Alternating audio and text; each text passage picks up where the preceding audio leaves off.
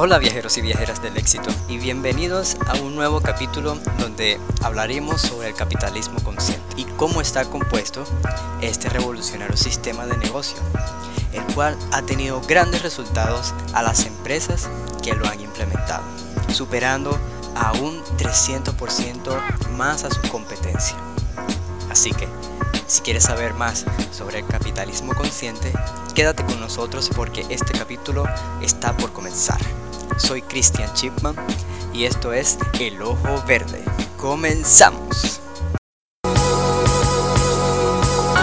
El Ojo Verde, un programa destinado para emprendedores donde hablaremos sobre marketing digital, emprendimiento y tecnología.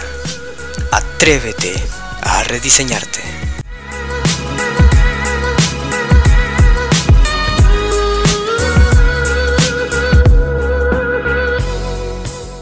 Hola a todos y gracias por acompañarnos en nuestro tercer capítulo del programa. Ahora bien, luego de haber aclarado las diferencias entre un emprendedor y un oportunista en nuestro primer capítulo, entramos a un nuevo sistema de negocios. Así que, si aún no has escuchado el primer capítulo, ponle pausa a este podcast y escucha nuestro primer capítulo ahora. Fin del espacio publicitario. Muy bien, Regresando al tema de hoy, veremos una nueva perspectiva de cómo organizar un emprendimiento y servir a un propósito mayor que solo la rentabilidad.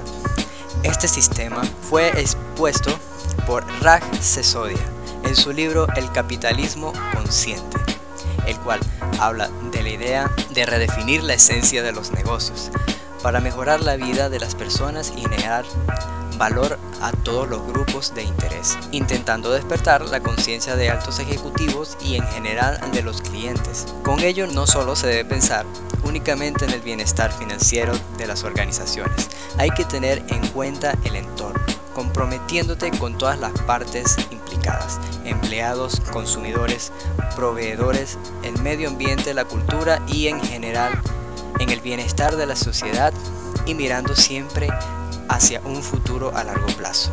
Las empresas que lo han implementado han podido superar no solo 10.5 veces más al mercado, sino que también superan un 300% más a la competencia, sin necesidad de venderle el alma a nadie. Un ejemplo de este sistema es la empresa a la que todos recurrimos cuando necesitamos información. Y de seguro ya adivinaron cuál es. Pues es así, es Google.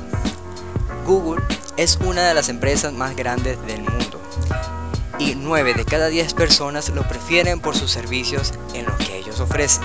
El sistema de negocio que utiliza Google es precisamente el de capitalismo consciente. Si alguna vez has visto la película titulada Aprendices de Google, te podrás dar una idea de cómo es trabajar para Google. Ellos se enfocan en la creatividad de sus trabajadores, pues en la creatividad aparece cuando la mente está calmada y serena, lo que aumenta la productividad y la eficacia al completar cada tarea. Entre estos y muchos más beneficios son los que ofrecen el capitalismo consciente. Ahora, vamos a explicar los cuatro pilares primordiales que debemos tener como nuestra matriz para poner en funcionamiento a este sistema. Y el primero de ellos es tener un propósito elevado. Es decir, que no solo debemos enfocarnos en que nuestro negocio o emprendimiento se base en la rentabilidad, en solo el dinero que produce, sino que trabaje para un propósito mayor que el dinero, que la motivación y la pasión que sientes por ese trabajo sea algo más que el salario de todos los meses.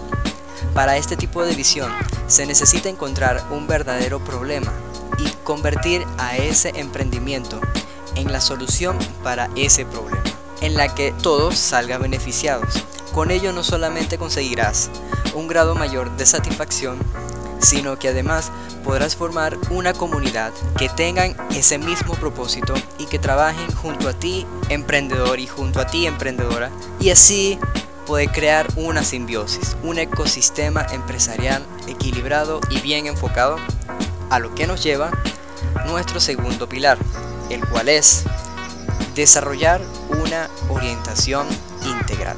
Este hace referencia a lo que comentábamos anteriormente, y es que cuando una empresa es capaz de sincronizar sus objetivos con los de sus colaboradores, los de sus clientes y todas las contrapartes involucradas, el impulso se hace aún mayor y su crecimiento es exponencial, evitando caer en el juego de querer buscar a personas iguales a nosotros pues siempre caeremos o nos mantendremos en una inconformidad y una frustración constante. Y la idea no es tener un montón de copias idénticas, al contrario, tenemos que enfocarnos en descubrir nuevos talentos, diferentes formas de pensamiento creativo, a redefinir nuestra perspectiva, pues el cambio trae la innovación y la innovación el desarrollo.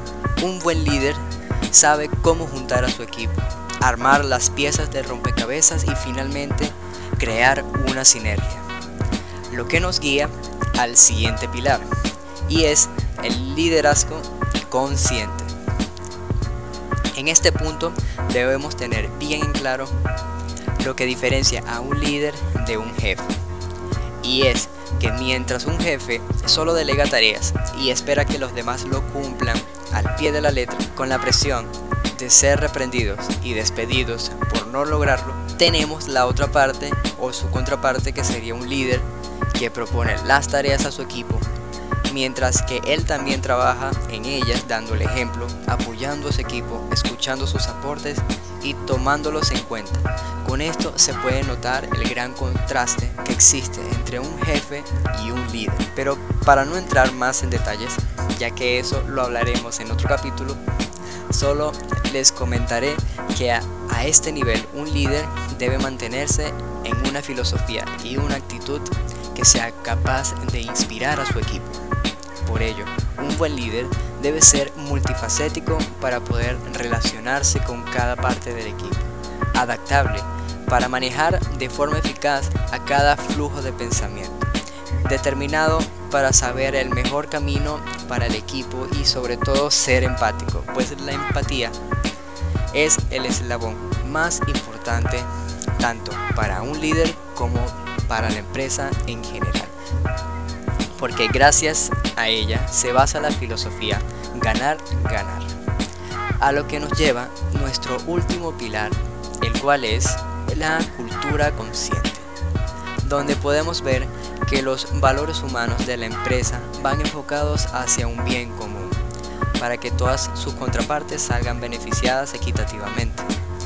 No solo eso, teniendo en cuenta los problemas ambientales que han provocado el alto consumismo, también debemos cultivar una cultura ecológica contribuyendo con el medio ambiente que nos rodea, porque es gracias a él que nosotros podemos vivir, podemos respirar, podemos realizar nuestras actividades y cumplir nuestras metas, pues ya en este momento dejaríamos de ser un virus y empezar a ser un factor benéfico y hasta curativo para el medio ambiente. Así que, para este punto, los derechos y los valores humanos, la filosofía ganar-ganar y la cultura ecológica son aspectos que van en pro de la humanidad y menos en nuestros propios intereses, que van en pro de un capitalismo consciente. Si te ha llamado la atención este sistema benéfico para todos y todo, déjame en los comentarios la frase me uno al capitalismo consciente y sé parte de esta comunidad que cada vez va creciendo más y más. También puedes seguirnos en nuestras redes sociales Instagram y Facebook en los enlaces que les dejaré abajo en la descripción del podcast. Y si conoces a alguien que pueda ayudarle este contenido, compártelo para que el mensaje llegue a más personas. Gracias por escuchar y nos veremos en otro capítulo de El Ojo Verde. Hasta la próxima semana.